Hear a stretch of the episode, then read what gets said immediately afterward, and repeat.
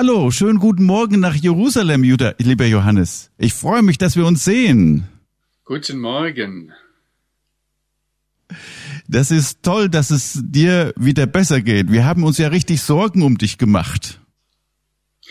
Ja, also besser. Ähm, was da genau vor zwei Wochen passiert ist, das weiß ich selbst nicht. Ich bin irgendwann im Krankenhaus aufgewacht und man hat mir dann gesagt, ich sei irgendwo runtergefallen. Was ich jetzt merke, und die Sache ist noch nicht vorbei, also deshalb, ich danke allen, die in der letzten Zeit gebetet haben, die dann zum Teil auch von mir eine Antwort bekommen haben und gesagt haben, ah, wenn du antwortest, ist ja alles okay.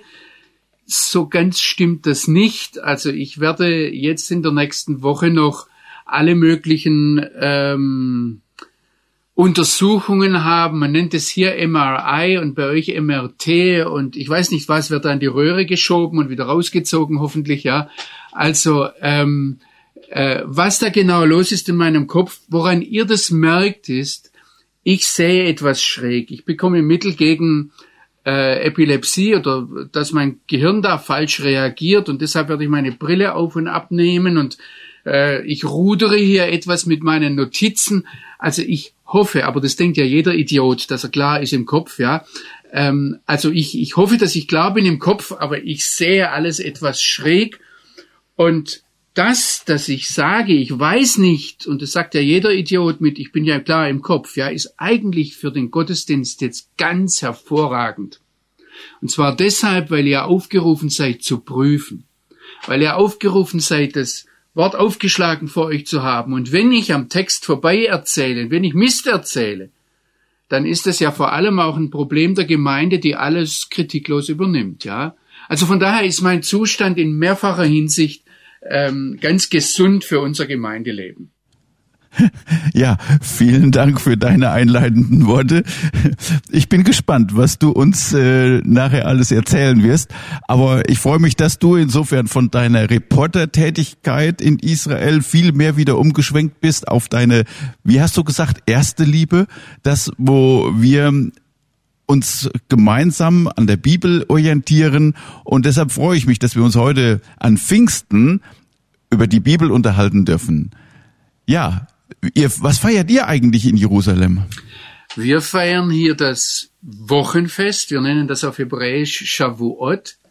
Das, äh, da, da wurde gezählt.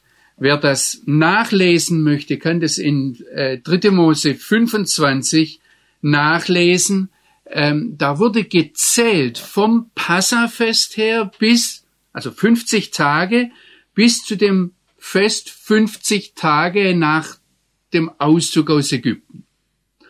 Und das ist das Wochenfest. Und eigentlich ist es ein Erntedankfest. Also die ganzen landwirtschaftlichen Betriebe, die landwirtschaftlichen Kibbutzim bringen jetzt die Erstlingsfrüchte. Aber die Rabbiner haben auch die Zeitangaben in der Bibel verglichen und haben gesagt, ups, das muss genau die Zeit gewesen sein, als Gott am Sinai dem Mose die Torah gegeben hat. Und deshalb ist es auch das Fest, bei dem Gott sein Wort gibt. Manche Juden haben in der vergangenen Nacht die ganze Nacht hindurch das Wort Gottes gelernt. Also die waren wirklich, sind nicht ins Bett gegangen, die haben gesagt, äh, Wort Gottes lernen ist wichtiger als schlafen und haben da die ganze Nacht Bibel gelesen. Und äh, das ist ein weiterer Aspekt, den wir vielleicht auch im Hinterkopf behalten für das, was wir jetzt nachher dann über Pfingsten lernen wollen. Ja, jetzt wird Pfingsten ja auch als Geburtsstunde der Gemeinde bezeichnet. Und das passt ja vielleicht auch zu dem Erntedank. Und jetzt haben wir ganz besonders diese Rede von dem Petrus, die sehr ausführlich beschrieben ist. Was ist das Besondere daran? Also ich sage jetzt mal für heute Morgen, für unser ähm, Erleben des heutigen Pfingstens 2020, denke ich, dass vielleicht das Besondere ist, dass da eine ganze, ich sage jetzt einmal, nahtlose Verbindung zum Judentum besteht und zum Alten Testament besteht. Dass wir hier ganz deutlich sehen, was wir 2000 Jahre in der Kirchengeschichte vernachlässigt haben. Zum Beispiel durch solche Aussprüche, dass wir sagen, das ist ja Geburtsstunde der Gemeinde. Das bedeutet, alles, was vorher war, ist weg. Ja? Also schon das Wort Pfingsten kommt von Pentekoste, im, im Griechischen, was 50 heißt. Und da fragen die Rabbiner, warum zählen wir eigentlich nicht 50, 49, 48, 47, 46 und so weiter? Weil wenn ein Brautpaar auf seine Hochzeit hinzählt, dann zählen die ja rückwärts. Jetzt sind es noch drei Tage bis zur Hochzeit, jetzt sind es noch zwei Tage. Und da sagen die ganz klar, wir zählen nicht rückwärts auf dieses Ereignis Pfingsten hin, wo dann die Gemeinde entsteht und alles vorher wird ausgelöscht, sondern wir kommen irgendwoher. Also man zählt umgekehrt, eins, zwei, drei, vier, fünf, zählt man von irgendwoher. Wir zählen zum Beispiel die Jahre 2020 nach Christi Geburt.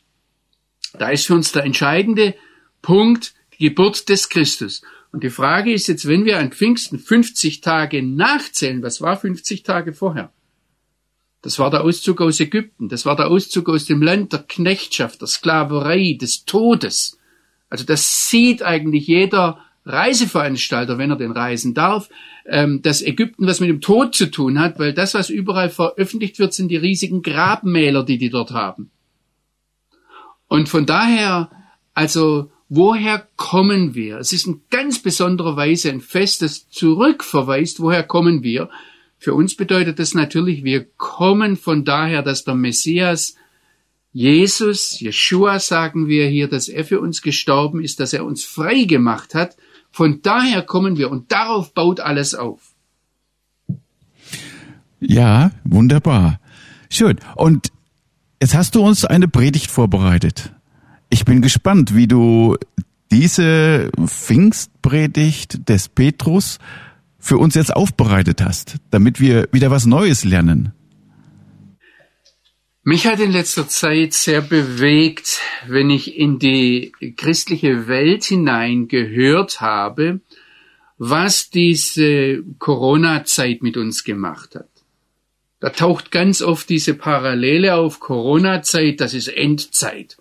Und dann hört man ganz viele Ängste von Weltherrschaft und Totalitarismus und dann ist vom Tier die Rede, das verstehen dann nur die Eingeweihten, ja, und vom Mahlzeichen des Tieres, das jetzt plötzlich droht und vom Antichristen und von Christenverfolgung und von Einschränkung von irgendwelchen Menschenrechten, das verstehen jetzt auch wieder die Normalbürger, ja, und die Christen verwittern dann eine Verfolgungszeit dann gibt es die Israel-Experten, die Israel-Spezialisten, die kommen und sagen, fragen, ja, ist denn der Netanyahu der Messias oder ist er der Vorläufer des Messias? Und da gab es natürlich irgendwelche Rabbiner, die gesagt haben, wenn der Benjamin heißt, dann ist er so der Letzte, bevor der Josef kommt und sagt, ich bin Josef, euer Bruder, der sich praktisch als Messias offenbart da sage ich jetzt dann aber als Journalist, da ist das Problem, dass jetzt nach dem Benjamin vielleicht noch ein Benjamin kommt. Aber das lassen wir mal stehen. Da kommen andere und sagen, ja, aber der See Genezareth ist jetzt zum ersten Mal seit Jahrzehnten wieder richtig voll. Und auch das soll doch ein messianisches Zeichen sein. Also wir ertrinken so quasi in Spekulationen und Verschwörungstheorien und, und das Versammlungsverbot und die, die Verfolgungsgerüche, sage ich jetzt einmal, die tragen da alle mit dazu bei. Und ich möchte mir jetzt heute Morgen einfach anhand dieses Textes, du hast vorhin schon die ersten Verse von Apostelgeschichte 2 gelesen, wo wir gehört haben, wie es dahin kommt, dass da plötzlich in Jerusalem alle versammelt waren am Shavuot-Fest und dann hat's gerauscht und dann hatten die plötzlich alle so komische äh, Dinger auf dem Kopf, ja, und haben sich ganz eigenartig benommen und die Leute drumherum haben gedacht, ja, sind die betrunken? Und äh, wussten nicht, was so recht damit anfangen. Also wir tauchen jetzt in diese Situation ein und ich glaube, dass da eine Verbindung besteht zu dem, was wir heute fühlen, denken, ähm, empfinden, was wir erleben. Auch das, was ich erlebt habe, warum ich jetzt gleich meine Brille wieder abnehme und aufsetze und hier mit Notizen kämpfe, um um das irgendwie eine Linie beizubehalten und das, dass ich meine Endlichkeit erfahren habe durch diesen Sturz von der Leiter, ähm, das, das, äh, das hat etwas mit diesem Fest zu tun. Da heißt es jetzt, da steht der Petrus, ich bin in Apostelgeschichte 2, Vers 14, da steht der Petrus auf, gemeinsam mit den elf Jüngern, Und er erhebt seine Stimme und spricht die Leute, die denken, die sind ja alle betrunken, die haben einen Knacks, ja, spricht die an und sagt, ihr Männer von Judäa und alle, die ihr in Jerusalem wohnt, ihr sollt wissen, hört meine Worte, diese Leute sind nicht betrunken, wie ihr meint. Es ist ja erst die dritte Stunde, also neun Uhr morgens am Tag. Vielmehr, was ihr hier erlebt, das wurde bereits vom Propheten Joel vorhergesagt. Und jetzt kommt dieses Wort, das mich interessiert, warum ich die Einleitung gemacht habe, also Corona-Zeit, Endzeit, ja, da, da heißt es jetzt in diesen letzten Tagen.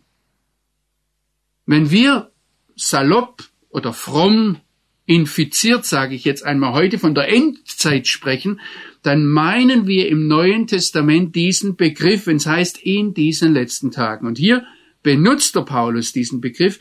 Er sagt, in diesen letzten Tagen spricht der eine wahre lebendige Gott. Er zitiert jetzt den Propheten Joel. Sagt, Leute, regt euch nicht auf, dass, dass, die, dass ihr die alle in eurer Sprache hört. Das, dass die sich so eigenartig betrunken benehmen. Das, dass die diese Feuerflammen auf dem Kopf haben. Davon hat schon der Joel gesprochen, wenn er sagt, ich werde in dieser Endzeit von meinem Geist auf alles Fleisch ausgießen. Eure Söhne und Töchter werden prophezeien, eure jungen Männer werden Visionen haben, eure Ältesten werden Träume träumen. Ja, ich werde sogar auf die Sklaven und Sklavinnen von meinem Geist ausgießen und sie werden prophezeien. Ich werde Wunder tun, oben im Himmel und Zeichen unten auf der Erde, Blut und Feuer und Rauchdampf, und die Sonne wird sich in Finsternis verwandeln, der Mond in Blut, bevor der große und herrliche Tag des Herrn kommt. Und hier haben wir jetzt das andere, wo ich meinen Finger drauflegen möchte. Ich werde es nachher noch etwas mehr erklären. Also diese Endzeit ist praktisch die Zeit, die hinführt auf den großen und herrlichen Tag des Herrn. Hier ist ein Ausdruck dafür gebraucht. Also und hier schließt dann der Petrus mit den Worten des Joel, bevor er zum Predigen kommt, und er sagt, jeder, der den Namen des Herrn anruft, wird errettet werden. Wir behalten das mal fest im Hinterkopf. Das ist so eine der Überschriften über diese Endzeit. Also wenn ich jetzt noch einmal in der Bibel diesen letzten Tagen nachgehe, wenn ich frage, wo kommt das vor? Und ich würde allen die hier jetzt zuhören, ganz viel Mut machen, hier mal die Bibel aufzuschlagen. Weil es gerade, wenn um uns herum alles voller Gerüchte ist und wenn die Leute irgendwo am Durchdrehen sind, dann ist es ganz, ganz wichtig, dass wir uns darauf konzentrieren, was das Wort Gottes sagt. Und das Neue Testament redet mehrfach davon. Ich habe hier Apostelgeschichte 2, ich möchte an 2. Timotheus 3 erinnern, an Hebräer 1 taucht es vor oder in Jakobus 5. Immer wieder ist die Rede von in diesen letzten Tagen. Da können wir ganz einfach einsetzen Endzeit. Und da stellen wir erstens mal fest, der Petrus sagt ganz klar, das beginnt jetzt. Und was er mit jetzt meint, das war vor, von heute aus gesehen, vor 2000 Jahren in Jerusalem das Pfingstfest im Jahre, ich sage es jetzt einmal so ganz grob, 33. Das war der Beginn der Endzeit. Und wenn wir vom Biblischen herkommen, und was ist das Ende der Endzeit? Worauf steuert das zu? Diese letzten Tage? Ich nehme jetzt ganz einfach die Texte. Und ich habe vorhin schon in Apostelgeschichte 3 darauf verwiesen, habe gesagt, passt auf, haltet das mal fest. Da heißt, bevor dem Kommen des Tages, des großen und furchtbaren Tages des Herrn. Oder wir haben eine andere Stelle, ich habe hier, ich muss das jetzt etwas hochnehmen, dass ich es besser sehe, Jakobus 5 zum Beispiel noch vor Augen, da heißt es bis zur Wiederkunft des Herrn. Oder in 2. Petrus 3, Vers 4 und 12, da steuert auch diese letzten Tage zu auf die Wiederkunft des Herrn oder dann auf den Tag des Gerichts. Das ist ein anderes Wort für diesen Tag, auf den wir zugehen. Oder in Hebräer 1, das ist der Vers 13, da haben wir diesen Ausdruck, wenn alle Feinde dem Herrn zu Füßen gelegt werden. Das heißt, wir halten als den Rahmen, den uns die Bibel ganz klar für die Endzeit gibt, jetzt zunächst einmal fest, das ist die Zeit seit Pfingsten. Du hast vorhin gesagt, das ist die Zeit mit der Gründung der Gemeinde bis zu der Zeit, wenn der Herr wiederkommt. Das ist Endzeit. Wir sind jetzt zwar weiter in der Endzeit als der Petrus damals vor 2000 Jahren, aber wir sind ganz genau wie der Petrus zunächst mal in der Endzeit. Und der Petrus war es, in 2. Petrus 3, Vers 8, der genau in diesem Zusammenhang dran erinnert. Leute, er sagt dort Geliebte, das sollt ihr nicht übersehen. Ich bin im Vers 8 dass ein Tag bei dem Herrn ist wie tausend Jahre und tausend Jahre wie ein Tag. Der Herr zögert die Verheißung nicht hinaus, wie etliches für ein Hinauszögern halten, sondern er ist langmütig gegen uns. Das heißt, er hat Geduld mit uns, weil er nicht will, dass jemand verloren gehe, sondern dass jeder Mann Raum zur Buße finde. Das heißt, wenn wir über Endzeit reden, dann haben wir das im Hinterkopf, dass Petrus uns sagt, Leute, passt auf, lasst euch von keiner Hektik, von keinem Überraschtsein, von keinem, von keinem Druck, von keinem Stress plötzlich wegreißen. Was hier steht, ist in Gottes Augen, ist ein Tag wie tausend Jahre. Und tausend Jahre wie ein Tag. Das heißt, wenn die Bibel von der Endzeit spricht, dann spricht sie aus dem Blick von vor 2000 Jahren, wenn es der Petrus sagt, oder der Petrus zitiert den Joel, dann waren es vor zweieinhalbtausend Jahren, dass er aus seiner Sicht gesprochen hat und gesagt hat, da kommt eine Zeit. Ich sage das ganz bewusst, weil viele der heutigen Bibelleser alles, was sie auf die Endzeit le legen, sagen, ah, das muss ja bald geschehen, das muss ja schnell geschehen. Also ist es von heute aus gesehen, 2020 in der Zukunft. Vielleicht ist vieles schon in der Vergangenheit. Und das würde ganz viele Endzeitszenarien total verändern. Ich möchte jetzt in einem zweiten Punkt, also das erste war die Endzeit nach der Bibel, und ihr könnt es gerne nachprüfen. Ich habe hier deshalb so viele Blätter liegen, weil ich zurzeit noch in der Bibel grabe und ich weiß, dass ich hier einige Predigten anspreche, die in der Zukunft noch gehalten werden müssen. Also, ähm, wir, wir graben da miteinander am Wort. Aber die, die eine Perspektive, die wir nicht übersehen dürfen, das beginnt vor 2000 Jahren und ist noch nicht zu Ende. Und das, was die Bibel mit bald bezeichnet, also der Herr Jesus hat gesagt, ich komme bald. Und die Jünger bitten, Herr, komm bald. Das sind diese, ich sage jetzt mal zwei Tage, ja, die in unseren Augen 2000 Jahre sind, aber aus Gottes Sicht zwei Tage sind. Bald. Und es ist ganz wichtig, dass wir hier uns auf Gottes Sicht oder in Gottes Sicht mit hineinnehmen lassen. Was wissen wir jetzt von dieser Endzeit? Und ich, ich trage jetzt mal ganz kurz zusammen. Ich weiß, dass jedes Thema noch einmal erweitert werden müsste. Was sagt uns die Bibel, was für diese Endzeit gilt und welchen Schluss sollen wir daraus ziehen? Das erste Mal, was der Petrus schon sagt hier in Apostelgeschichte 2, das ist, für diese Endzeit gilt, dass Gott seinen Geist ausgießt. Du hast es am Anfang mit Gründung der Gemeinde beschrieben. Vorher, vor diesem ersten Pfingsten, war es immer der Fall, dass es einzelne Menschen waren, die der Geist Gottes erfüllt hat oder ergriffen hat oder begleitet hat, je nachdem, was dort im biblischen Text vorkommt. Jetzt plötzlich wird der Geist auf eine Gruppe von Menschen ausgegossen. Und das ist eine ganz wichtige Sache, die wir sehen sollten. Wir haben hier als Gemeinde eine Funktion, die vorher Einzelne hatten. Das bedeutet auch, dass wir jetzt nicht mehr Einzelnen nachrennen werden, als seien sie die einzigen geistbegabten Propheten, wie wir sie in der Bibel haben. Also ein Elia oder ein Jeremia oder ein Jesaja. Da hat sich was grundlegend in der Endzeit geändert.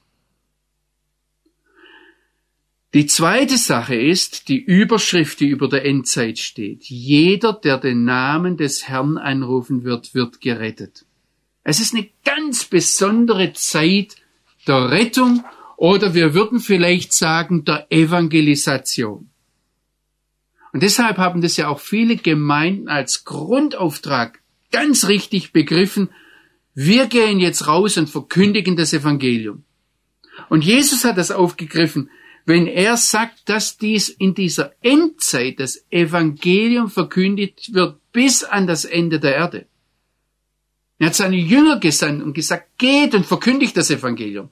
Also bei allem, wenn wir über Endzeit reden, dann muss das ganz, ganz groß sein, dass wir diese Rettungsbotschaft, die den Petrus und dann den Paulus und andere Apostel getrieben hat, dass uns die auch treibt. Sonst haben wir keine Ahnung von der Endzeit. Das sollte uns als Gemeinde treiben. Leute, es besteht jetzt noch eine Möglichkeit umzukehren. Ich gehe mal ganz zurück zum Propheten Joel. Das ist ja das Endzeitbuch. Dort heißt es, kehrt um mit eurem ganzen Herzen. Mit Fasten, mit Weinen, mit Trauer. Zerreißt eure Herzen, nicht eure Kleider. Kehrt um zum Herrn, eurem Gott, denn gnädig und barmherzig ist er, hat einen langen Atem, er ist groß an Gnade und lässt sich des Bösen gereuen. Wer weiß? Vielleicht kehrt er um und es reut ihn. Das ist eine ganz wichtige Eigenschaft dieser Endzeit. Und wer sich spekulativ irgendwo hin verkriecht, wer meint, er müsste jetzt einen Bunker bauen, der hat nichts begriffen von der Botschaft die die Bibel an uns hat. Endzeit ist Zeit hinauszugehen, das Evangelium zu verkündigen. Und ein Beispiel bietet der Petrus hier in Apostelgeschichte 2. Also auch wenn ich darüber jetzt nicht weiter reden werde, lest das zu Hause mal weiter. Und Jakobus, wenn er über die Endzeit spricht, redet er davon, dass es eine der größten Sachen ist, Irrenden den Weg zu weisen, ihnen das Ziel vor Augen zu stellen, damit sie gerettet werden. Und was ist die Grundbotschaft, die wir hier haben aus, aus dieser, dieser ganzen Endzeitsache? Ähm, es ist, also ich, ich muss das jetzt ganz kurz noch andeuten, auch wenn das jetzt nicht hier weiter gesagt wird. Natürlich hat Gott einen Plan mit dem jüdischen Volk. Und deshalb sagt Jesus, dieses Evangelium wird gehen, äh, wird gepredigt über die ganze Welt und dann kommt das Ende. Oder er sagt, das jüdische Volk wird zerstreut werden, Jerusalem wird zertreten werden und wenns Volk zurückkehrt, ist übrigens auch schon im Propheten Joel ein ganz entscheidender Punkt, dass der Prophet Joel sagt, wenn das Schicksal Israels und Judas sich wendet, dann, das ist keinesfalls vom Tisch gewisst, durch die Gründungszeit der Gemeinde. Ich lasse jetzt mal den Propheten Elia raus, ich lasse den Antichristen raus, das Gräuel der Verwüstung. Ich möchte noch eine Sache ganz groß darstellen, was bei dem Thema Endzeit immer wieder kommt, und das ist, dass der Apostel Petrus, der Apostel Paulus uns sagt, er sagt, das musst du wissen in 2 Timotheus 3, Vers 1, in diesen letzten Tagen, nochmal, da kommt diese letzten Tage vor, da werden schwere Zeiten kommen. Wann beginnt das? Vor 2000 Jahren. Und dann zählt er auf, was da an schweren Dingen kommen wird. Zeichen und Wunder am Himmel und auf der Erde und Blut und Feuer und Rauchdampf und alles wird erschüttert werden und die Sonne wird sich verfinstern und der Mond wird zu Blut werden und die Sterne halten ihren Schein zurück und dann gibt's Naturkatastrophen. Er spricht von Erdbeben und Hungersnöten Seuchen kommt einmal vor, aber eigentlich, ich habe mich gefragt und es bewegt mich etwas, warum kommen Seuchen bloß einmal vor? Das ist ja jetzt, was uns gerade irgendwie aus der Fassung bringt.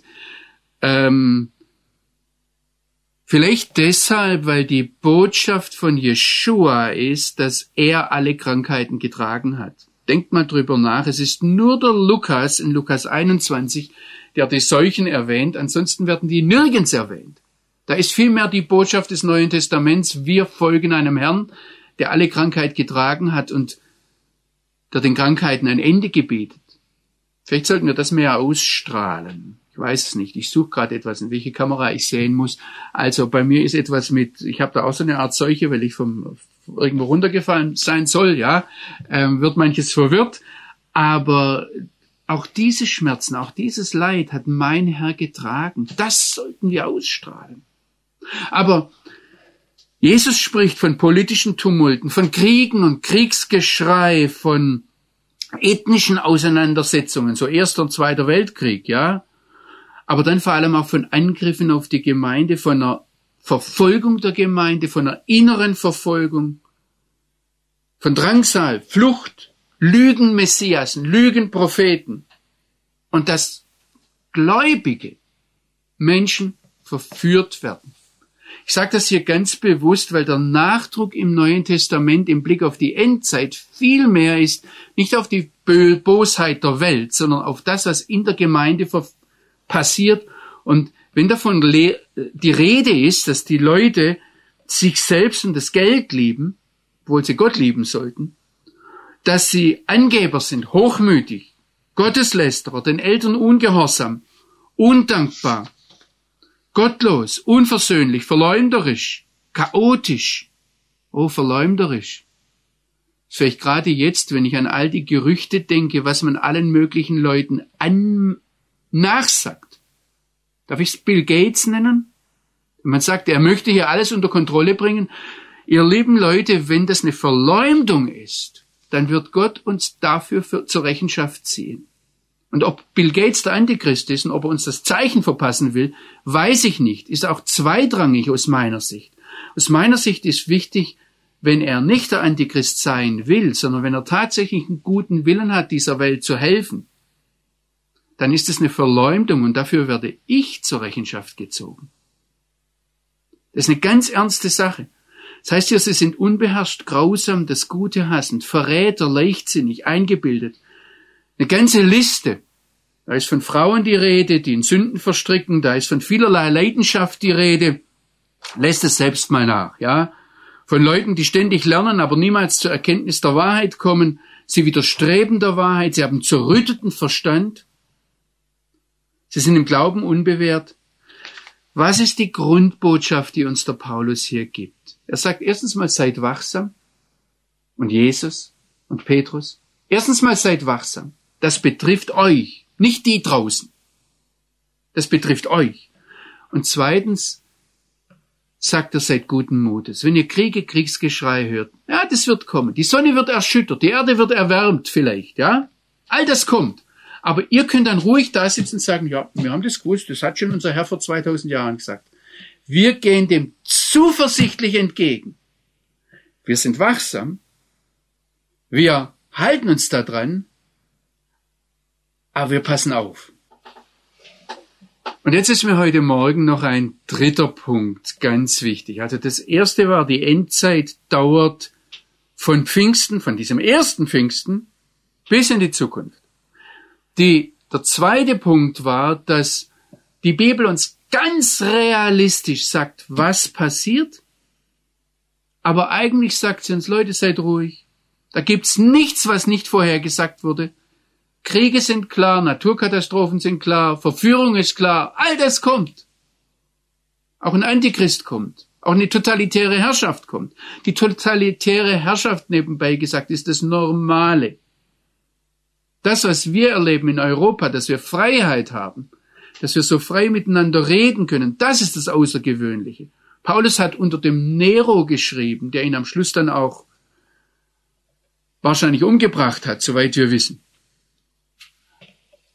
Seid ganz ruhig. Das ist das Normale. Aber jetzt ist die Frage, und das ist mein dritter Punkt, was ist das Ziel, auf das wir zuleben? Und da ist immer wieder die Rede von dem einen letzten Tag. Er wird beim Joel, bei anderen als der Tag des Herrn bezeichnet. Die Bibel, vor allem das Neue Testament, redet manchmal von dem Ende. Das ist nicht das Ende aller Dinge, sondern das Ende des Wortes, da im, im Griechischen gebraucht wird, heißt vielleicht auch manchmal etwas die Vervollkommnung. Also es ist nicht das Ende, dass alles aufhört, der Welt. Es ist der Tag des lebendigen Gottes. Ich gebrauche jetzt lauter Begriffe, die in der Bibel vorkommen. Der Tag seines Kommens, der Tag, den er machen wird, die Wiederkunft des Herrn. An einigen Stellen wird es in eins gesetzt mit der Auferstehung von den Toten. Und das ist ganz wichtig, wenn wir das Gericht im Blick haben und auch das, was wir vorher kurz erwähnt haben, die Evangelisation, da wird sich keiner entziehen können. Wenn einer meint, ich muss nur hoch genug von der Leiter fallen oder weit genug auf den Kopf und dann bin ich weg, dann wird Gott mich nicht holen, ja. Jeder, jeder von uns wird vor dem lebendigen Gott stehen. Und es ist eine ganz interessante Sache, wenn wir diesen Tag des Herrn auseinandernehmen. Der gilt zunächst Israel, dann gilt er aber vor allem den Völkern. Dann sind es einzelne Menschen, die hier vor dem lebendigen Gott stehen. Aber dann sind es besonders diejenigen, zu denen Gott geredet hat. In Malachi 3 und in Hesekiel 13, da ist von den Propheten die Rede. Und denkt dran, mit Pfingsten, da wurde der Geist ausgegossen auf eine ganze Menge von Leuten, auf die Gemeinde. Und die haben plötzlich eine prophetische Aufgabe. Aber dann sind es ganze Städte und am Schluss sogar ganze Völker, die von Gott zur Rechenschaft gezogen werden. Auf diesen Tag gehen wir zu. Das ist die Botschaft von Pfingsten. Und der Richter, der dort sein wird, der ist nach Johannes 6 das Wort, das Jeshua geredet hat, das Wort, das Jesus geredet hat. Die Frage an uns ist, und das ist die Frage der Pfingstbotschaft, leben wir tatsächlich auf diesen Tag zu? Strahlen wir das aus in diese Welt hinein. Leute, das Ende wird nicht das Chaos sein, nicht eine totalitäre Herrschaft, nicht irgendein Bill Gates oder ein George Soros oder was weiß ich, wem man noch alles mögliche Böse unterstellt, sondern ganz am Schluss, da steht unser Herr. Paulus sagt in dem großen Auferstehungskapitel in 1. Korinther 15, er sagt, wenn wir nur in diesem Leben auf den Messias hoffen, wenn nur dieses Leben alles ist, auf das wir warten, dann sind wir die erbarmungswürdigsten von allen Menschen. Und ich möchte uns allen miteinander Mut machen das ist eine individuelle Botschaft, das ist eine Botschaft für die Gemeinde, das ist eine Botschaft für die ganze Welt. Das, was mir passiert ist vor zwei Wochen, dass irgendjemand in diesem Kopf einen Stecker gezogen hat und ich deshalb von der Leiter runter gesackt bin. Es ist nicht viel passiert, aber was da im Kopf passiert ist, das wollen die Ärzte noch wissen und das kann schlimmer sein, als wir denken. Aber das, dass so plötzlich jemand den, jemand einen Stecker zieht, das kann jedem von uns jederzeit passieren. Und dann stehen wir vor unserem Vater im Himmel. Und die Frage ist, was ist dann? Und diese Botschaft, die betrifft die Gemeinde. Ich weiß, es gibt jetzt einige, die haben genau ausgerechnet, was noch alles kommen muss. Ich möchte euch warnen.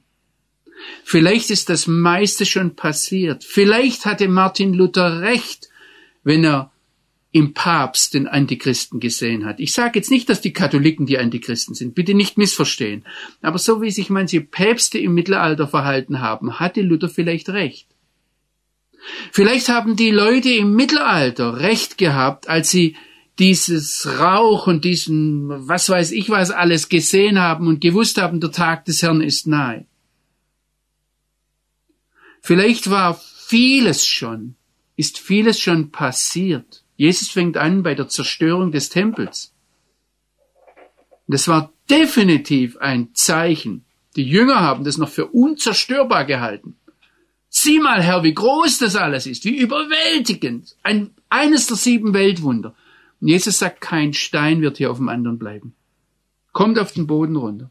Wir können es heute alle ansehen. Aber im gleichen Atemzug ist auch dieser Hochmut der Gemeinde, der sagt, guck mal, Gott ist mit dem jüdischen Volk fertig. Und die Bibel sagt uns ganz klar, wenn Gott dieses Schicksal Judas und Jerusalems wenden wird, dann wird er die Völker zur Rechenschaft ziehen. Und das ist jetzt eine ganz interessante Sache. Da geht es nicht nur um den Stecker in meinem Kopf. Da geht es um unsere Beziehung als Gemeinde. Und lest mal in, die in der Bibel, die Hauptgefahr, die, die das Neue Testament sieht, ist die Verführung in der Gemeinde. Das heißt, sie werden verführt und verführt werden von gläubigen Leuten. Nicht von irgendwelchen von draußen. Das heißt, da ist ein großes Fragezeichen an uns als Gemeinde. Und jetzt geht sogar noch einen Schritt weiter. Es werden Völker zur Rechenschaft gezogen. Und da ist die Frage an uns als Gemeinde, welche Aufgabe haben wir im Rahmen unseres Volkes? Unser deutsches Volk, unser Schweizer Volk, unser österreichisches Volk, unsere europäischen Völker werden vor Gott zur Rechenschaft gezogen. Und wenn wir da Matthäus 25 ernst nehmen, vor allem im Blick auf ihre Beziehung zu Israel, und da ist die Frage, welche Aufgabe haben wir als Gemeinde innerhalb unseres Volkes? Sollten wir vielleicht aufstehen und um Gnade bitten? Haben wir eine prophetische Aufgabe, unserem Volk zu sagen, Leute, wenn ihr euch dagegen wehrt, dass Gott sein Volk Israel mit dem Land Israel verbindet und vielleicht in diesem Jahr eine Annexion stattfindet und euer Volk steht auf und wehrt sich dagegen und ihr als Gemeinde schweigt und nichts hört man in Deutschland von der Gemeinde dagegen. Da reitet ihr euch mit in dieselbe Schuld hinein. Es ist hier an Pfingsten eine sehr vielfältig gefächerte Botschaft. Was bedeutet es, diesem Tag des Herrn entgegengehen? Und da ist jetzt auch für mich die Frage, strahlen wir das aus als Gemeinde, dass wenn ich dem Herrn, und ich rede jetzt mal ganz persönlich, wenn, wenn Gott mir den Stecker herzieht, dann weiß ich, da wird viel Schuld, da wird viel Durcheinander sein. Aber ich werde vor meinem Herrn stehen und sagen dürfen, Christi Blut und Gerechtigkeit. Das ist mein Schmuck und Ehrenkleid. Damit will ich vor Gott bestehen, wenn ich zum Himmel werde eingehen. Aber ich werde auch eintreten als Deutscher. Ich werde sagen, Herr, erbarm dich über dieses Land. Ich werde kommen als jemand, der zur Gemeinde von Jeshua gehört, die sich in den vergangenen 2000 Jahren furchtbar am jüdischen Volk vergangen hat und bis heute blind ist und abwehrt, dass Israel noch irgendeine Bedeutung hat. Auch die Verantwortung dafür ablehnt. Da sage ich, Herr, erbarm dich, du bist doch derjenige, der barmherzig und gnädig von großer Güte ist. Du sagst es hier, im Joel, im Blick auf die Endzeit. Lass dich da erweichen.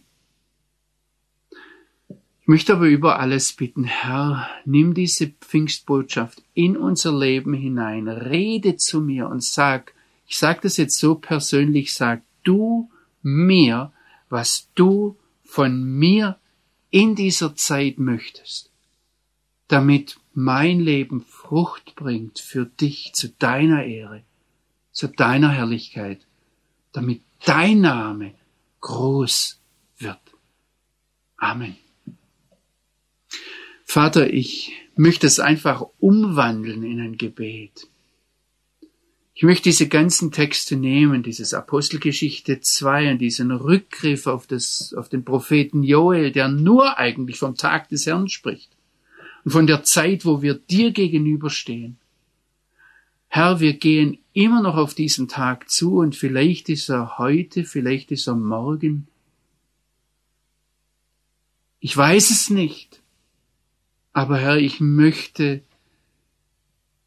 an diesem Tag dir entgegengehen, so wie du es dir wünschst. Du sagst, bevor du gegangen bist, hast du gesagt, ich werde nicht mehr kommen, ihr werdet mich nicht mehr sehen, bis ihr sagen werdet, Baruch haba Beshem Adonai, gelobt sei, der da kommt im Namen des Herrn.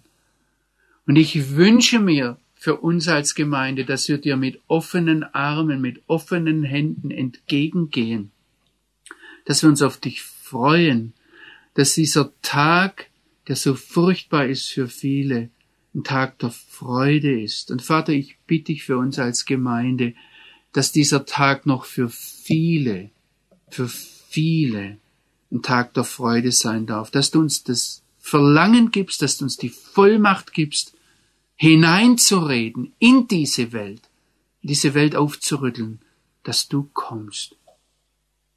Amen.